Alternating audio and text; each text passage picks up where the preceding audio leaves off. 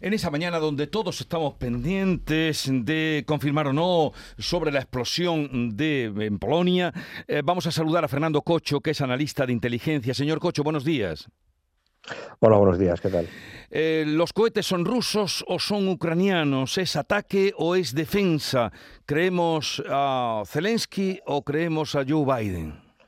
Bueno, primero hay que ver los resultados de las investigaciones, pero todo apunta a que sean eh, misiles S-300 que tanto Rusia como, como Ucrania eh, tienen. Lo más, probable, lo más probable, según las últimas informaciones de hace unos minutos, es que sean misiles que han sido desviados o bien por las fuerzas eh, antiaéreas ucranianas y han caído en territorio polaco, o bien misiles antiaéreos ucranianos que se han desviado de su trayectoria o que han tenido algún problema y han caído en territorio polaco.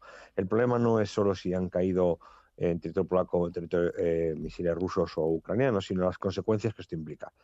De ser ucranianos es fuego amigo, aunque no estemos en, conflicto aliado, con ellos de manera eh, total, y no habría ningún problema. Una disculpa si ya está, puesto que solamente ha habido daños materiales y dos fallecimientos de, de dos personas. ¿no?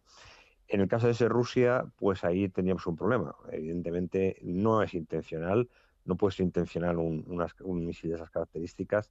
Habrá sido un accidente, habrá sido un error eh, estratégico, un error táctico, un error de, alcance de los misiles, puesto que, claro, cuando uno lanza tanto número de misiles, pues a uno se le puede sin querer ir a frontera y la frontera es Leópolis, en donde hay un gran, una, parte de, una parte muy importante logística de armamento, de infraestructuras y de apoyo por parte de la OTAN a, a, Ucrania. ¿no? Es, es, un lugar de aprovisionamiento ya conocido, puesto que hace unos meses ya ocurrió un, un percance similar, pero en la, en la parte polaca, en la, en la, parte ucraniana.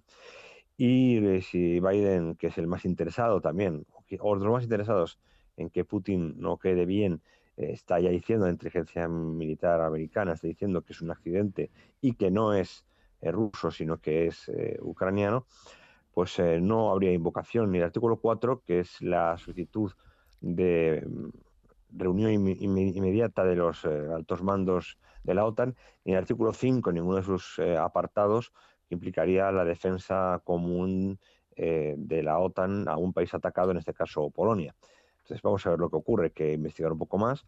Y también eh, habría que ver que quizá a lo mejor, independientemente de la realidad, eh, a ver a quién le interesa, ¿no? Qui prodest cada una de las, de las opciones. Eh, a, Rusia no le interesa en ningún caso en estos momentos de negociación, que ya ocurre por parte de India, China e incluso Estados Unidos con, con Ucrania y con Rusia como interlocutores, no le interesa en ningún caso que ahora esa negociación incipiente vaya al traste, tanto a Ucrania como a Rusia. Por lo tanto, hay que tener un poco de prudencia aún. O sea, falta información o confirmación de lo que nos están contando y entiendo, por lo que usted también dice, señor Cocho, que aquí nadie quiere la guerra o, que la guerra continúe eh, más allá. No, no, porque eh, además, incluso aunque fuera, que no lo creo, eh, un misil o unos misiles rusos, estaríamos hablando eh, aunque esté en negociaciones, estamos hablando de pues, pura doctrina de Clausewitz, ¿no? En, la doctrina militar, tanto de Ucrania como de Rusia, la negociación no es incompatible con la realización de, pruebas militares o de acciones militares. Por tanto, aunque estuvieran negociando, siguen en guerra, como estamos comprobando eh, con, el ataque de misiles. En estos momentos, eh, Rusia, y lo digo de manera técnica, Rusia está haciendo ahora lo que a lo mejor tendría que haber hecho hace seis meses, siete meses, si quería que la guerra eh, durara menos. Lo que pasa que, bueno, estratégicamente, pues a lo mejor no le interesaba, ¿no? Pero como vemos, Rusia sí tiene capacidad aún, tiene capacidad militar para eh, bombardear cualquier parte de Ucrania con sus misiles. Fernando Cocho, analista de inteligencia, gracias por estar con nosotros. Un saludo. Seguiremos eh, en la espera y atentos a lo que ocurra en las próximas horas, que según usted nos apunta serán decisivas. Un saludo y buenos días, señor Cocho. Un placer. Muchas gracias. Hasta luego.